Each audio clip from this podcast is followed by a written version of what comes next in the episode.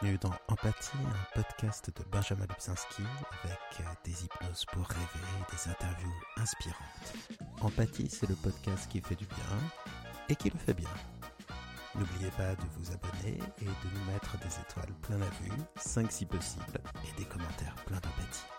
Il y a quelques mois, j'ai eu la chance de participer à une conférence qui s'appelle Neuroplanète, dans laquelle euh, Le Point, le magazine Le Point, euh, reçoit à Nice euh, des psychiatres, des psychothérapeutes, des chamans. Enfin, il y a vraiment y a tous les profils des gens qui s'intéressent à l'esprit humain. Et c'est un grand mélange, très tolérant et très sympathique, et on apprend des choses merveilleuses. Et euh, quand j'y étais, euh, bah, j'ai donné une conférence, c'était assez amusant. Il y avait euh, à peu près 300, 300 personnes dans la salle et on a fait une grande hypnose et j'avais devant moi 300 personnes en train de, de rêver qu'ils volaient au-dessus de l'océan et qu'ils étaient Jonathan Livingstone le goéland, vous savez, le, le classique de la littérature. Et euh, après moi, il y avait Guillaume Néry, qui, que j'avais eu la chance d'interviewer, qui est un plongeur, qui a des, des records de plongée. Et il y avait un psychiatre et des neuroscientifiques qui parlaient du fonctionnement de son cerveau quand il est en train de plonger. Enfin, c'était passionnant. Et puis j'avais vu euh, une histoire euh, d'un chaman et d'un médecin. Et je m'étais dit, tiens, ça a l'air, intéressant ça. Mais je pouvais pas être présent à la conférence. Et le lendemain matin, au déjeuner, qui je retrouve à ma table? Eh bien, figurez-vous, un chaman tibétain qui s'appelle Pasang, la réalisatrice qui s'appelle Gaëlle et que vous allez découvrir dans un instant, et Frédéric, qui est euh, médecin spécialiste de la douleur et qui avait passé une semaine avec ce chaman dans son hôpital à Reims pour essayer d'apporter des soins complémentaires à ceux qui souffrent. Et Gaëlle a été là pour filmer tout ça, c'est elle que je reçois ce soir.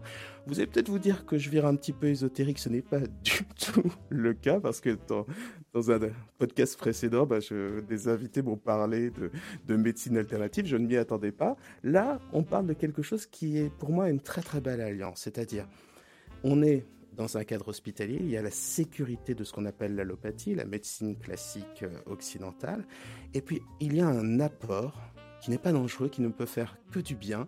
Et pour la douleur, Dieu sait qu'il ne faut pas avoir euh, les chakras fermés parce qu'il y a plein de belles approches qui peuvent aider à se sentir mieux. L'hypnose en fait partie, mais vous allez voir avec Pasang, ce chaman tibétain, eh bien il en a bien d'autres et je suis ravi d'accueillir Gaël alors, Gaël, après, euh, je crois, ce qui a été la plus longue introduction au monde, je te dis d'abord bonsoir, je suis ravi que, que tu sois là. Ça me fait, ça me fait très très plaisir et j'ai envie de te, poser une question là directement. Alors, je te dis tu parce qu'on s'est déjà rencontrés et que je te connais un tout petit peu.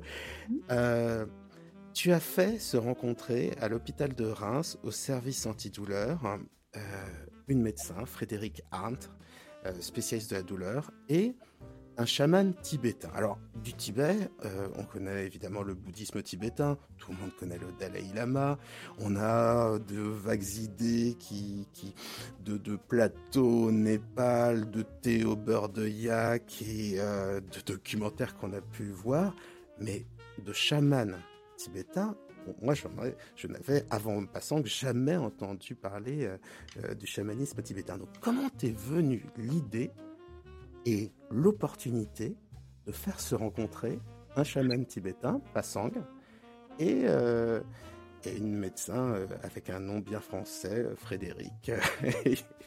comment ça s'est fait? Comment c'est possible? Euh, merci pour la question. Merci beaucoup pour l'invitation. Je suis heureuse d'être avec toi et ta communauté qui est nombreuse.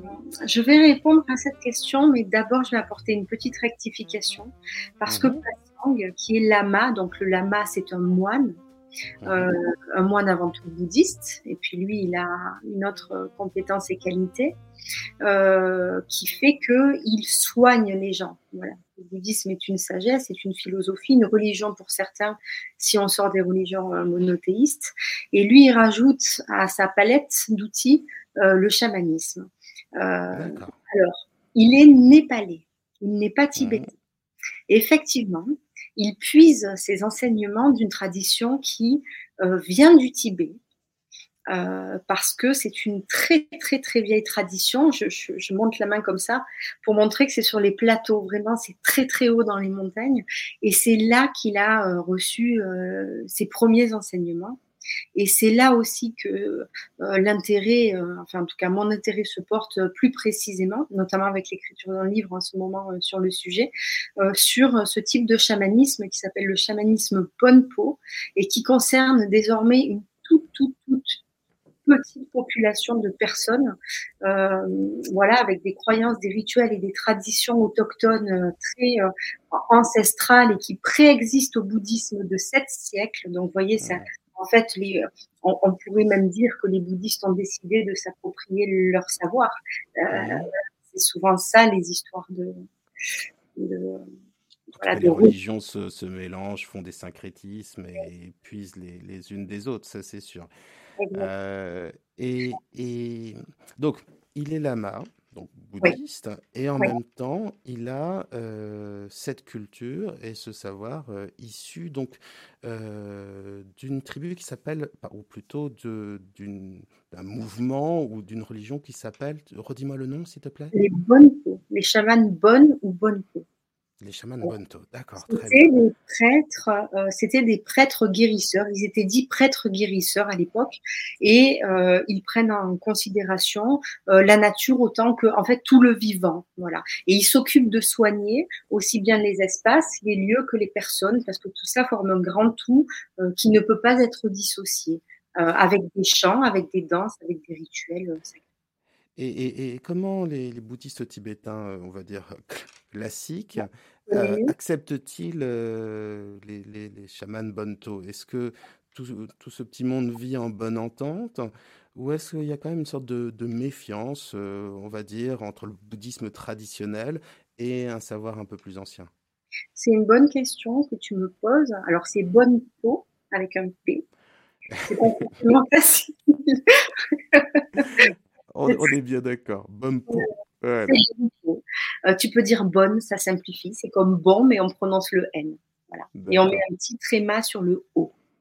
Oh, euh, tu, tu, dépasses mes compétences. Hein. Oh, comme je te le disais, ma connaissance du Tibet, c'est un petit peu de Tintin, des documentaires, quelques livres sur le bouddhisme tibétain et, alors ça je le conseille à n'importe qui parce que c'est, a tout le monde parce que c'est merveilleux, c'est les livres d'Alexandra David-Nel, ah qui est une exploratrice française euh, qui, est, euh, qui était mariée mais qui a, presque quitté son mari pour aller au Tibet. Elle a mmh. été la première femme à atteindre Lhasa mmh. et elle raconte des histoires extraordinaires. Mais tu vois, en dehors de ça, ça fait une sorte de petit mélange qui veut dire que je ne connais pas grand-chose sur, euh, sur le, Népal, sur le Tibet, sur les traditions.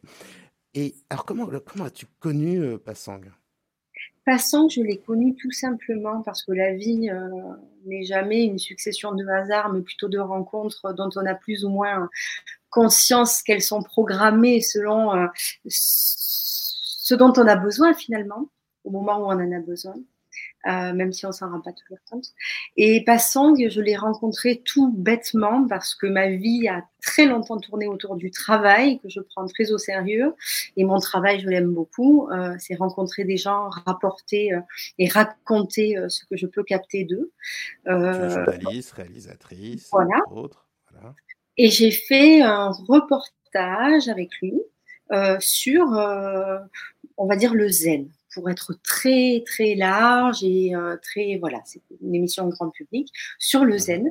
Et j'ai pu tester, je vous, les, je vous les ai préparés exprès pour vous les montrer.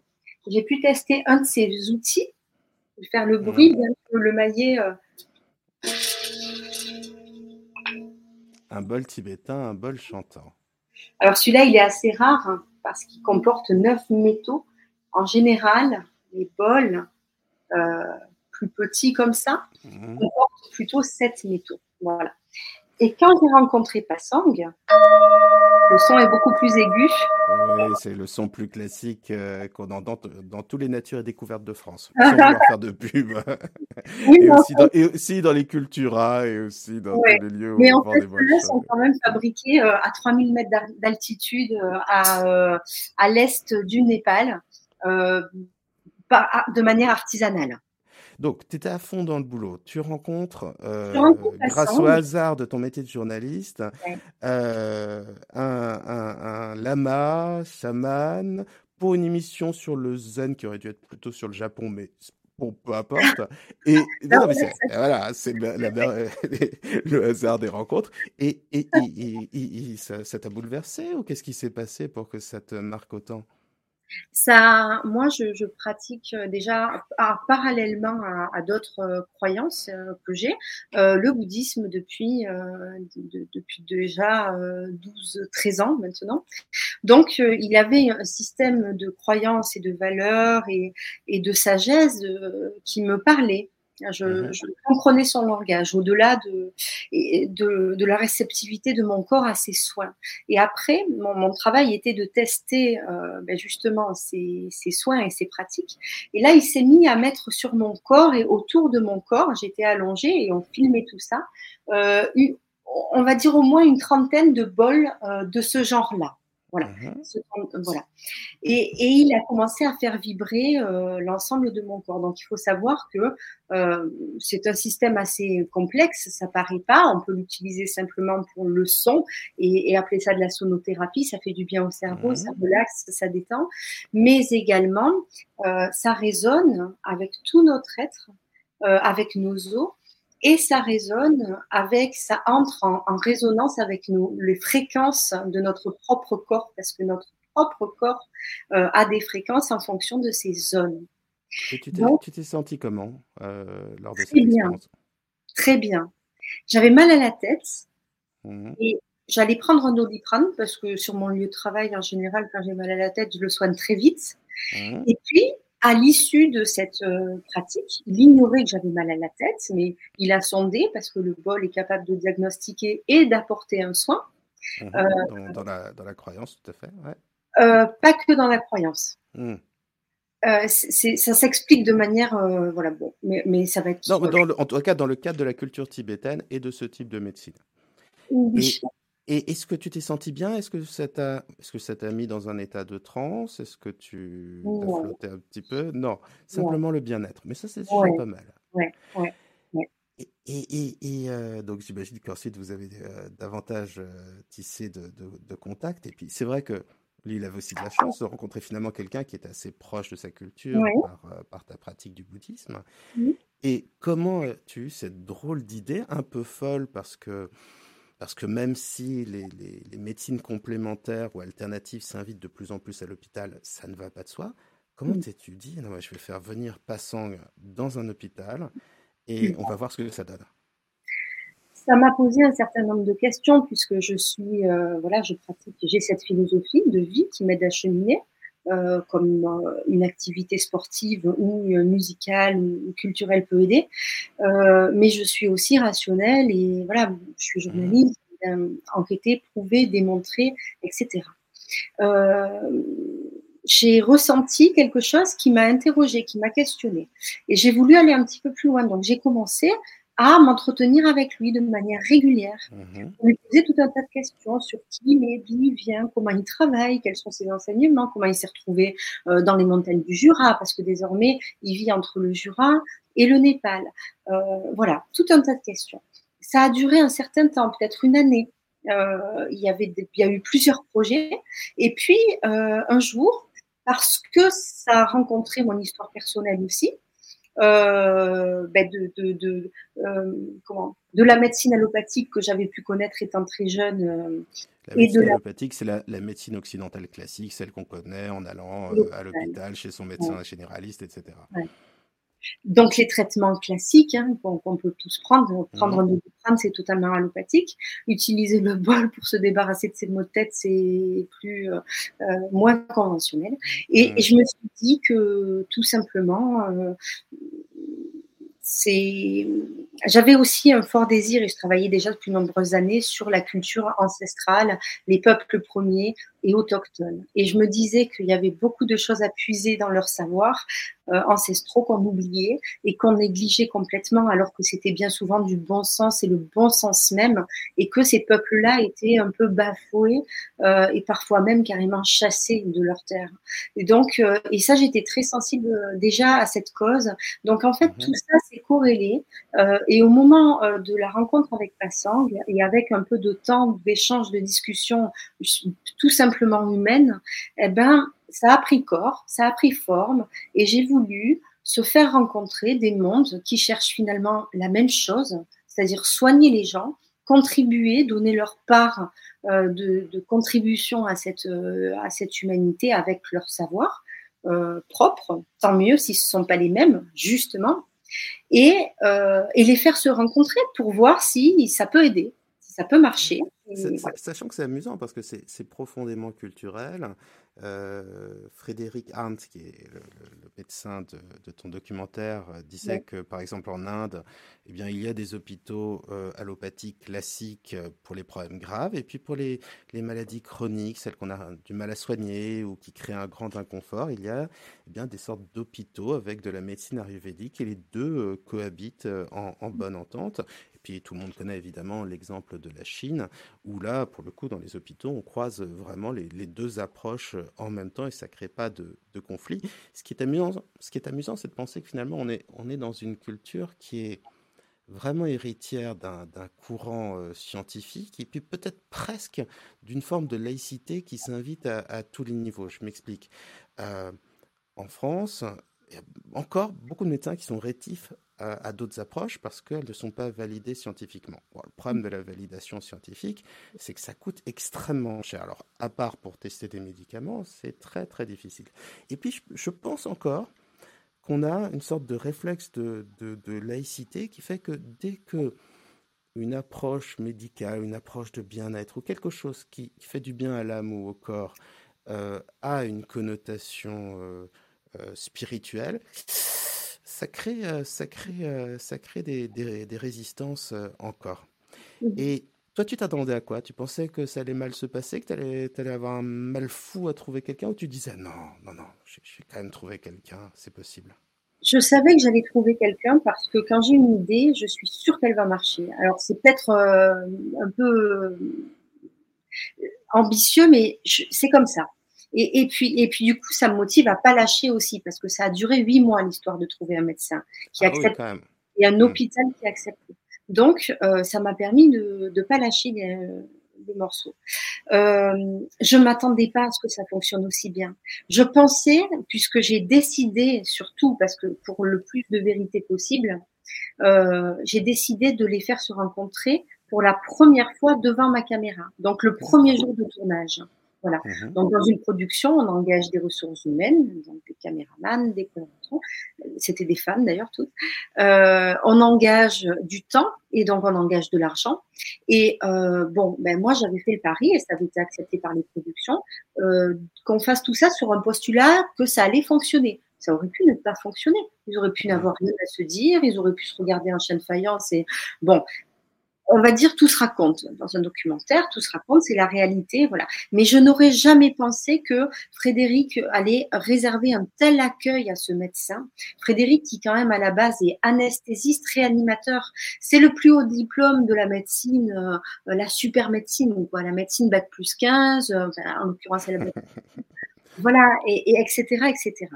Euh, et en fait, elle l'a accueilli, mais comme le Messie, parce que ça fait dix ans qu'elle s'occupe de ce centre de la douleur après avoir fait d'autres euh, voilà d'autres spécialisations on va dire et, que ce sont toutes ces spécialités qui lui permettent d'avoir une vision d'ensemble finalement. Parce que c'est pas la spécialiste c'est la spécialiste de tellement de choses qu'elle est devenue euh, voilà peut-être euh, c'est là où elle se rapproche de Passang qui a un savoir global euh, parce que... elle, elle, dit quelque chose de très intéressant, pardon de t'interrompre dans, dans, le documentaire. Elle parle d'un art de la médecine. Elle dit que au mmh. fur et à mesure des années, on devient un meilleur médecin. Donc c'est peut-être ce qui est sous-entendu. Euh, pas forcément un côté guérisseur, mais peut-être euh, une humanité, un accompagnement, une qualité, une sensibilité dans le soin qui doivent jouer peut-être même sur la qualité globale du soin, sur le résultat tangible. et et c'est vrai que dans les centres antidouleurs, c'est quand même des endroits assez, assez spéciaux parce que vont dans ces centres antidouleurs les gens qui n'ont pas pu être soignés avant. Donc, ma foi, quand une situation est, désespérée ou très compliquée, ça pousse à être un peu ouvert. et puis, c'est déjà, pour le coup, des endroits où des disciplines non médicales ont été acceptées et parfois transformées en quelque chose de médical. Donc, l'hypnose, ça en fait partie. il y a aussi de l'art-thérapie, de la sophrologie. Et il y a un petit peu cette idée que tout est bon à prendre du moment que ça fait du bien aux patients. Et, parmi ces techniques, l'hypnose euh, en fait partie, mais il n'y a pas que ça. Des techniques qui sont vraiment efficaces. peut-être tu as frappé euh, à la bonne porte, euh, le bon médecin, et, peut-être même aussi au bon endroit. Ils, se sont donc, ils ne se sont donc pas regardés en chien de faïence. Euh, c'est un coup de foudre de guérisseur. Ça s'est passé comme comment Oui, c'est vrai. Ouais. Oui, en fait, ils, ils, partagent beaucoup de choses, ces personnages, en fait, parce que ils sont tous les deux profondément humbles dans leur pratique. Et pourtant, tous les deux profondément érudits parce qu'ils ont tous les deux de 15 à 18 ans d'études.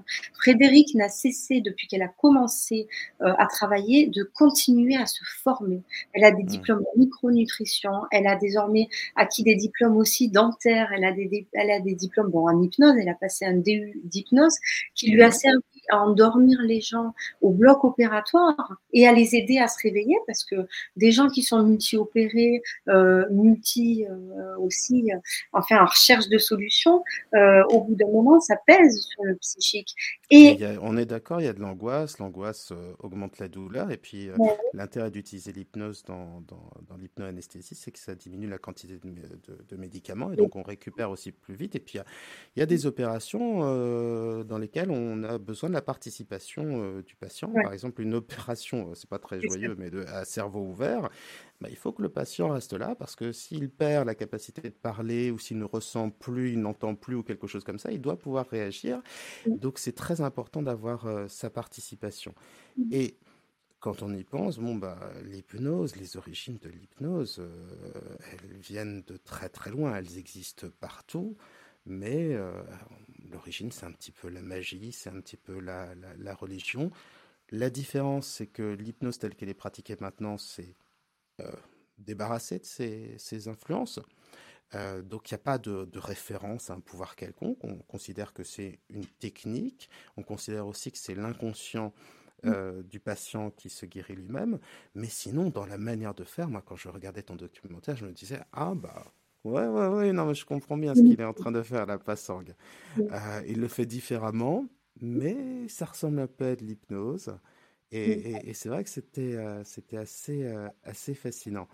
Il y a un mélange de techniques dans les techniques de Passang aussi, et ça, c'est très important. Il y a une chose qui est primordiale et, mm-hmm.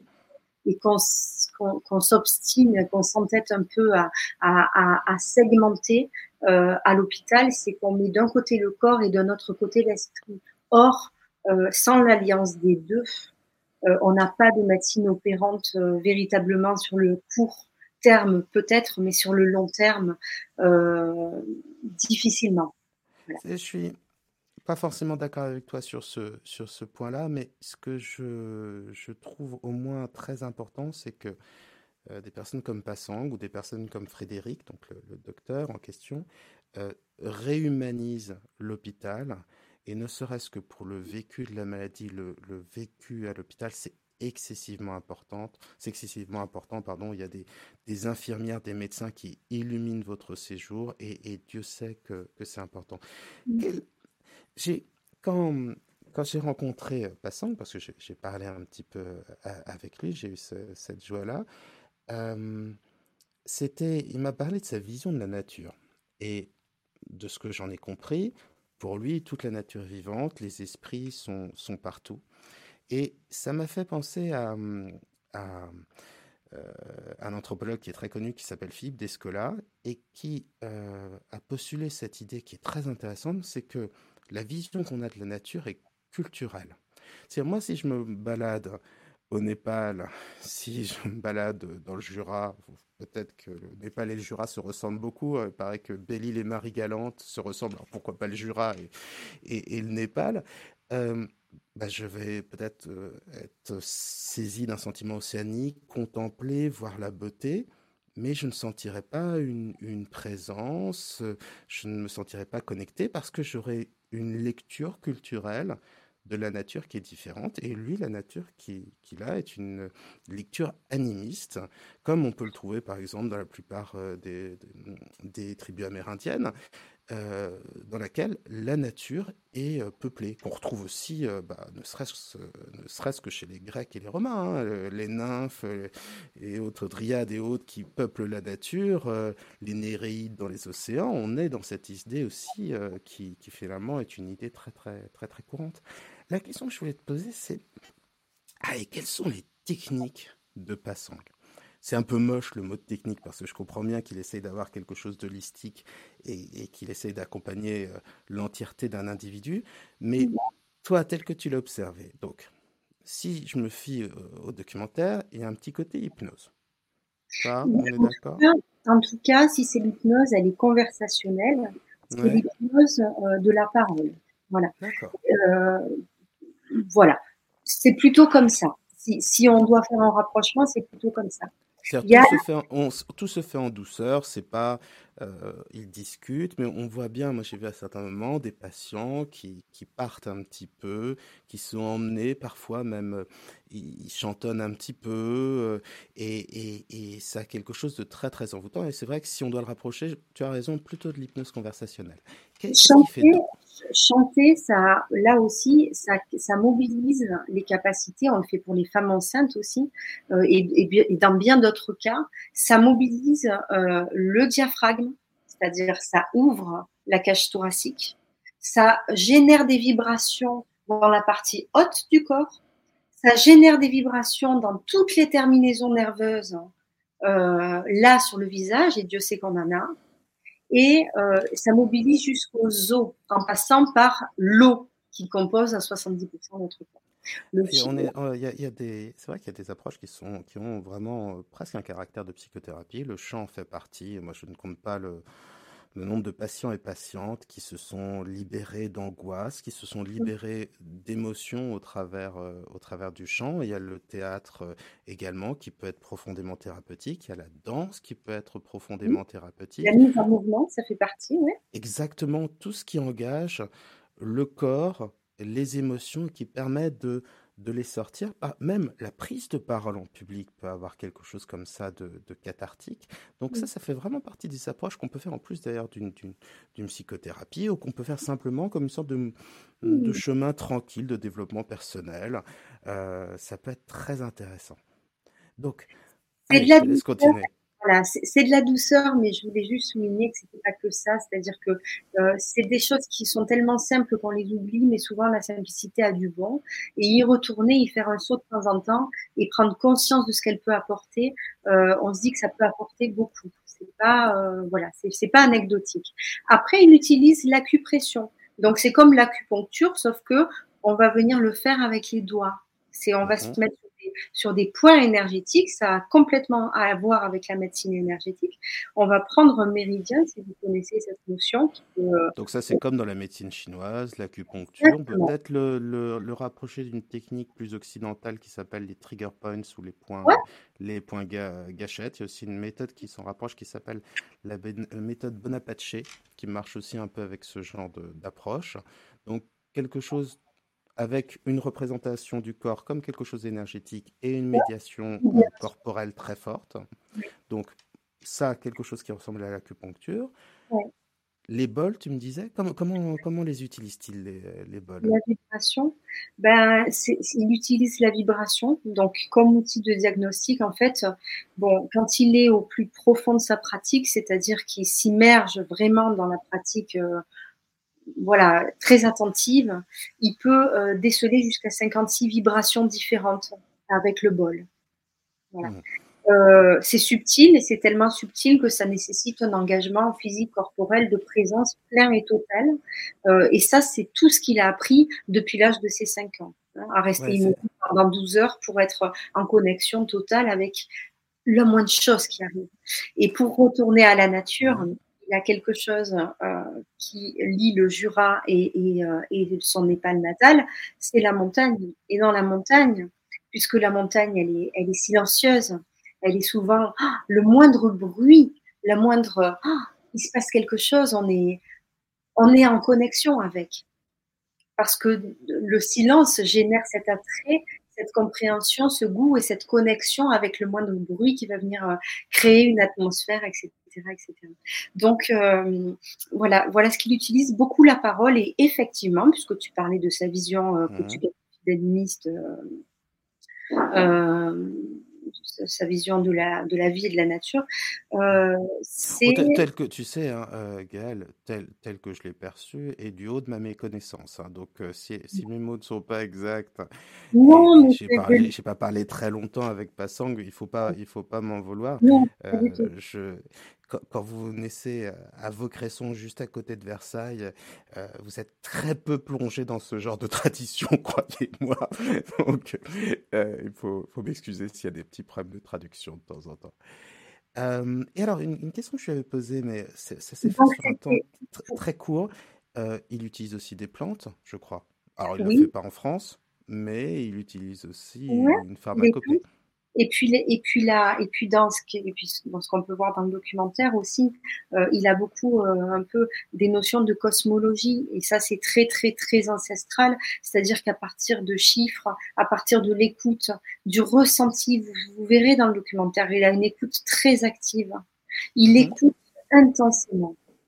Il est 100% là parce qu'il capte, là il est en ouverture et il capte, et il capte ce que ça signifie dans les générations passées, tous les liens intergénérationnels, tous les principes karmiques, euh, voilà, tout ce qui est lié en fait avec les astres et la cosmologie, et euh, le transgénérationnel finalement, parce qu'on vient tous d'une lignée, on n'est pas né dans les choux.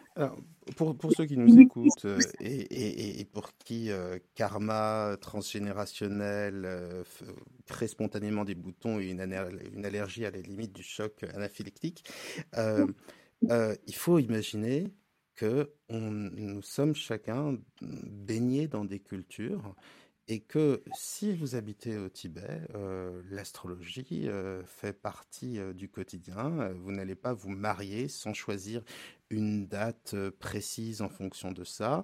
Et on crée des liens, la culture crée des liens qui nous nous échappent parce qu'on est dans une société où finalement le rapport magique, le rapport à la nature est assez, est assez lointain. Ça a ses avantages et ça a ses inconvénients. À mon avis, son avantage, c'est qu'on la médecine occidentale s'est développée sur des bases scientifiques, peut-être humainement arides, mais excessivement efficaces et prouvées.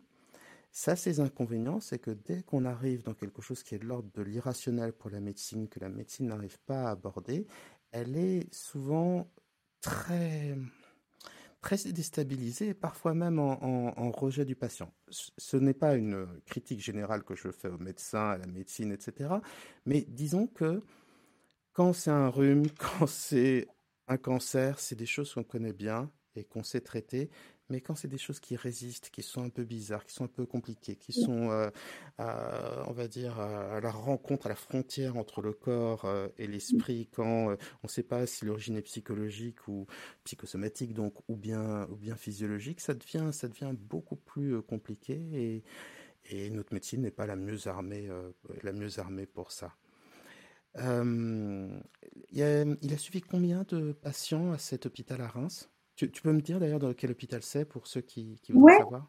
C'est au CHU Robert Debré. D'accord, très bien. Et, il a suivi combien? On, a, on a suivi euh, trois personnes. Trois personnes. On a suivi trois personnes. Il y en a eu un peu plus, euh, mais c'était de l'ordre du soin. on n'a pas pu filmer parce que j'ai, en fait, j'ai voulu filmer euh, pendant le vrai temps d'hospitalisation.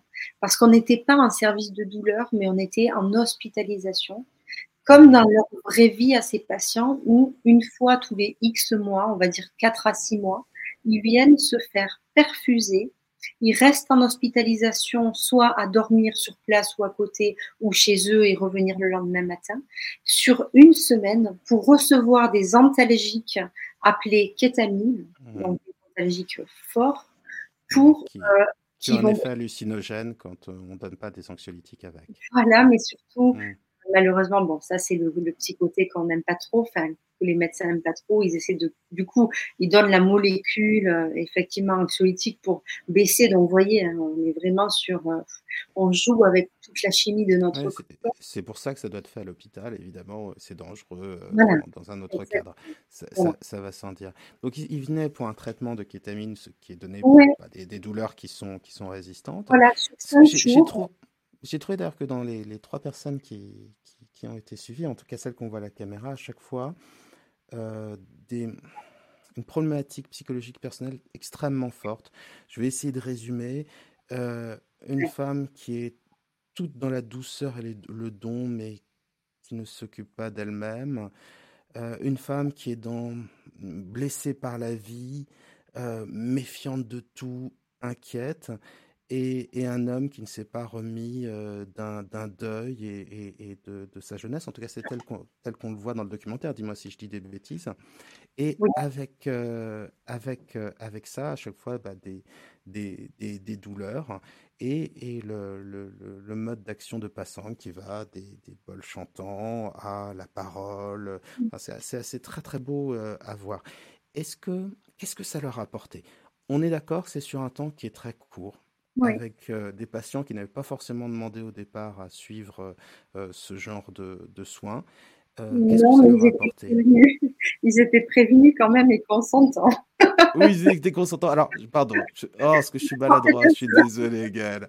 Ce que je veux dire par là, c'est que je pense qu'ils n'avaient pas lu au début le, le, guide, le que sais-je, de, des bonnes et, et, du chamanisme tibétain et qu'ils ne savaient pas trop à quoi s'attendre.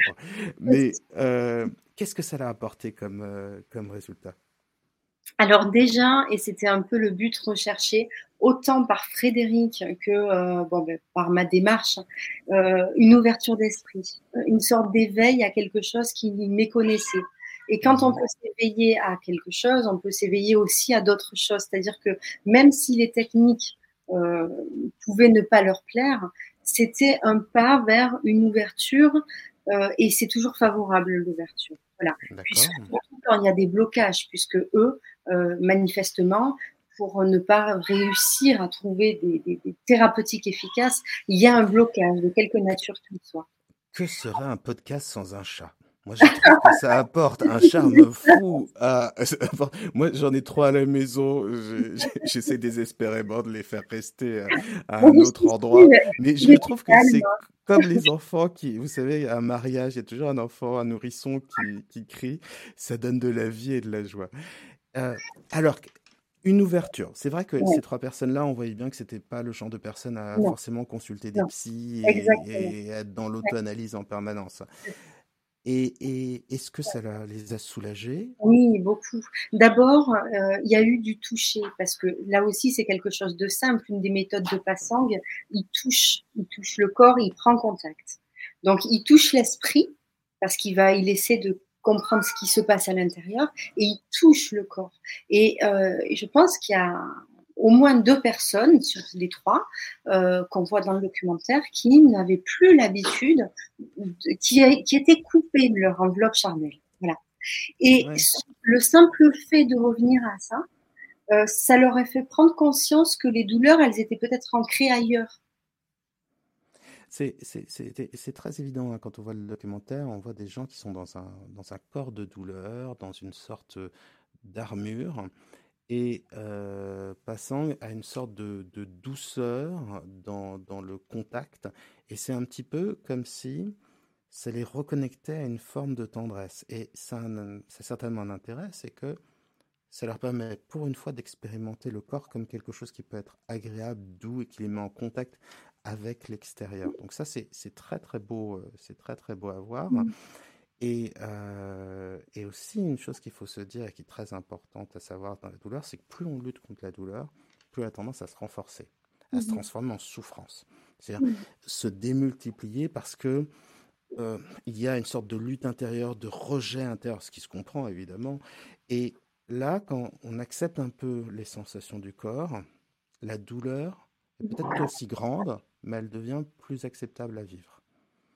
Une douleur plus acceptée est une douleur euh, mieux maîtrisée. mieux maîtrisée. Euh, c'est difficile de décrire ce que c'est, mais ça, ça joue. Ça joue vraiment. Euh, et est-ce qu'ils ont continué après, d'une manière ou d'une autre? Est-ce que tu les... Ça... Il a été proposé notamment à un des une des personnes qui était suivie, qui, qui, était de toute façon, toutes ces personnes sont des patients de Frédéric hein, mhm, Il a été proposé des séances d'auto-hypnose parce qu'elle a mis ça en place. Alors certes, les places sont chères parce que euh, bah, il y a beaucoup de gens qui souffrent et il n'y a pas beaucoup de séances d'hypnose. Il faut peut-être mhm. attendre, tout comme pour aller dans les centres de la douleur. C'est parfois il y a 6 à 9 mois d'attente. Enfin, c'est voilà et même quand on rentre dans un centre antidouleur, ensuite, pour avoir accès à un hypnothérapeute, euh, ça peut prendre autant de, temps.